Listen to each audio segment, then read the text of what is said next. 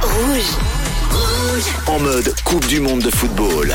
Et bonjour à toutes et à tous et bienvenue dans Ça tourne par votre émission spéciale Coupe du Monde. Déjà la douzième émission, la compétition file à une allure folle. Pendant 30 minutes, on vous proposera des chroniques, des débats, des prises d'opposition et même des jeux autour du football. On reviendra sur les deux matchs d'hier avec euh, décidément plus de surprises, les favoris qui ont enclenché la vitesse supérieure. On s'attardera évidemment sur l'événement de la journée, le rendez-vous qui attend la Nati ce soir face au Portugal. Alors la Nati peut-elle se qualifier pour les quarts de finale? On vous donnera la parole tout au long de l'émission, comme chaque jour sur le WhatsApp de la radio. Dans la rue également, on sollicitera l'avis de nos chroniqueurs. Et évidemment, on aura un œil sur l'autre huitième de finale du jour, un duel plus que prometteur qui oppose le Maroc à l'Espagne. On vous a réservé un joli programme, alors ne bougez pas. Jusqu'à 9h30, Ça tourne par rond. ça tourne par rond sur rouge. Et oui, de 9h à 9h30, Rouge a enfilé la tenue pour vous faire vivre cette Coupe du Monde de l'intérieur avec plein d'infos, un nouveau thème chaque jour qui nous accompagnera tout au long de l'émission. Autour de moi, à la table, ils se tiennent prêts au cas où Murat Yakin ait besoin de renfort ce soir. Mathieu, John et Fred, salut messieurs. Hello. Oui, je serai de meilleur renfort sur le banc, euh, mais pourquoi pas. Ouais. Bien rentrer s'il. On a fait quelques passes. On, on a le niveau Oui. pour être sur le banc. Oui, ça va, j'allais vous demander, vous n'êtes pas trop fatigué avec cette, euh, cet enchaînement de matchs C'est vrai que ça commence ça à faire, hein. ça, ça tire un peu. Et là, on a quelques jours de, de pause qui vont arriver aussi gentiment. Bon, ce sera tant mieux. Allez, sans tarder, on va surveiller pêle-mêle, grâce à John, ce que raconte un peu la Gazette du football. Et ben, on va démarrer avec un truc euh, assez drôle qui va sûrement, dans les prochains mois, donner euh, certaines idées aux entraîneurs. Un passage où l'on voit un joueur australien lors du match Australie-Danemark. Je sais pas si vous avez suivi ce match, mais on voit un joueur australien ramasser un petit papier, un papier que le joueur passe, amène à son coach.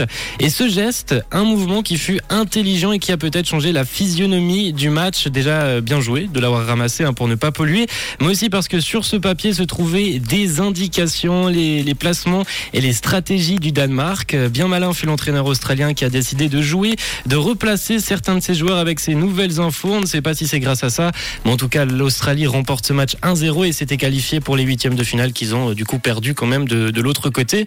Mais voilà, ça peut donner euh, des idées à certains entraîneurs et on peut même arriver à une manière de penser où on met des fausses informations sur un faux papier Oui. qu'on fait exprès de faire tomber. Bah, Ça- En tout cas, c'est vrai qu'il faut faire attention à pas faire tomber euh, toute la stratégie de son match, euh, peut-être avant le coup d'envoi. Ah bah peut-être c'est ça qui a coûté la, la victoire au Danemark. Mbappé, on en parle beaucoup, on l'entend un peu moins. Le Français nous l'a montré encore pendant cette Coupe du Monde, il parle avec les pieds sur le terrain, mais des interviews, il faut en faire, ça fait partie des obligations encore plus qu'on reçoit le prix d'homme du match. Et il a dû s'excuser pour ses absences médiatiques en conférence de presse. C'est c'est juste que j'ai toujours besoin de me concentrer sur la compétition. Quand je veux me concentrer sur quelque chose, j'ai besoin de le faire à 100%, ne pas perdre d'énergie ailleurs. C'est pour ça que je ne souhaitais pas me présenter à la presse. Voilà l'explication de Mbappé qui assume en dehors et donc euh, sur les terrains avec à son actif déjà 5 buts dans cette Coupe du Monde. Actuel meilleur buteur qui a encore impressionné le monde entier ce week-end contre la Pologne avec euh, une très très belle performance. Le natif de Bondy totalise déjà 9 buts en 11 matchs en Coupe du Monde. C'est euh, plus que Ronaldo en, en 15 ans de carrière en plus. Oui, il est parti pour faire tomber des records. hein. Exactement, le natif de Bondy est bien parti en tout cas pour euh, enchaîner les records. Et pour la dernière info, on reste euh, en lien avec l'équipe de France et dimanche, après la victoire française, on pouvait entendre ce hit dans le stade.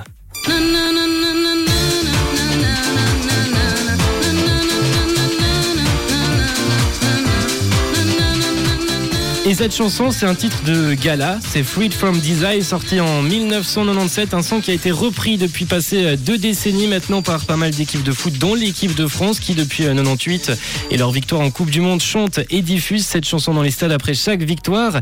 Et l'avoir entendue au Qatar, et ça a un peu le, de- le don de faire rire son interprète. La chanteuse italienne s'est bien marrée sur les réseaux parce que ce tube est également devenu au fil des années un hymne pour la communauté LGBT.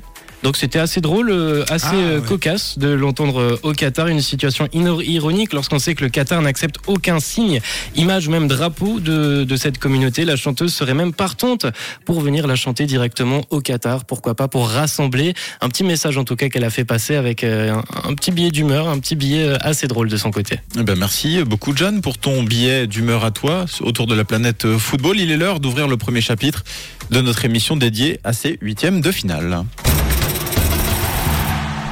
Et oui, puisque nous touchons presque au but, il ne reste plus que deux huitièmes de finale et non des moindres. En attendant, le Brésil et la Croatie jouaient leur qualification pour l'écart hier face respectivement à la Corée du Sud et au Japon.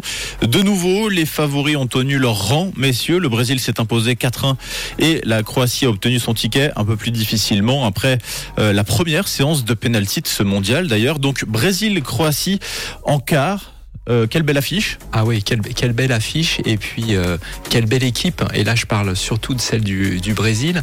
Alors personnellement, moi, ce que je, je vais retenir de, de ce match, c'est quand même la, la danse de Richard Lisson avec, avec l'entraîneur, parce que euh, j'ai essayé- de me remémorer une, euh, la dernière fois où j'avais vu un, un entraîneur danser avec euh, l'un de ses joueurs, non pas à l'issue d'une victoire finale d'un euro, d'un mondial. Franchement, je me, je me rappelle pas d'un tel plus. événement. Et ça démontre quand même euh, l'état d'esprit Mm. et euh, la joie d'être ensemble de, de cette équipe euh, brésilienne.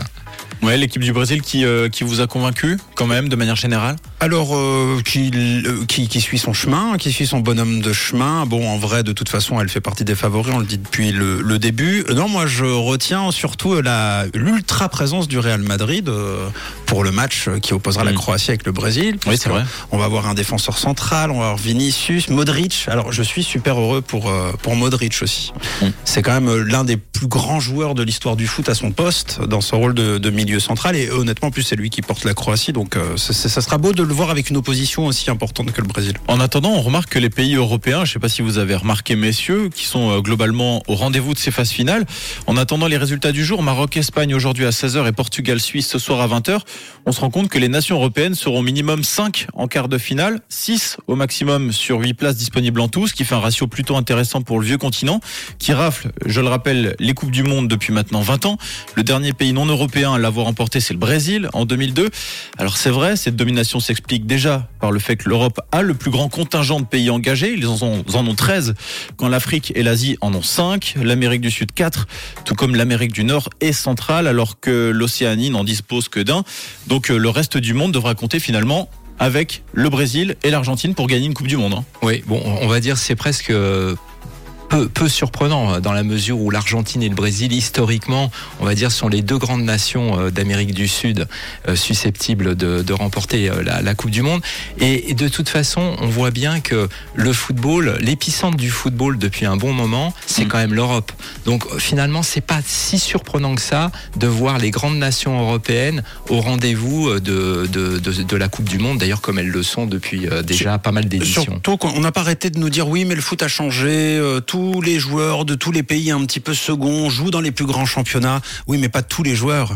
Donc effectivement, dans plein d'équipes, on retrouve trois, quatre grands joueurs de championnat. Mais quand on regarde l'Angleterre, l'Espagne, euh, la France, alors là, c'est, je veux dire, c'est quasiment les meilleurs euh, dans, chaque club. Donc là, il y a quand même une différence de niveau incroyable, je trouve. Après, après, on peut le voir aussi dans l'autre sens, c'est-à-dire que finalement, cet épicentre européen du, du football mondial euh, favorise, irrigue après les, je dirais les, les équipes nationales des pays justement asiatiques euh, ou, ou africains, parce que quand on voit par exemple une équipe comme le Japon, euh, il y a une multitude ou le Maroc, il y a une multitude de joueurs qui jouent en Europe, Mm. et on peut se dire que s'ils ne jouaient pas en Europe, probablement que l'équipe nationale marocaine ou euh, japonaise ne serait peut-être pas au niveau auquel elle est au, jour d'aujourd'hui. Donc finalement, c'est un peu un cercle vertueux tout ça. Ouais. Bon, en tout cas, des beaux joueurs, on en verra également euh, aujourd'hui euh, durant la compétition et notamment durant ce Suisse-Portugal, évidemment, qui euh, euh, nous fait beaucoup de, promesses. On a vraiment hâte, en tout cas, euh, que ce match démarre. Le Portugal,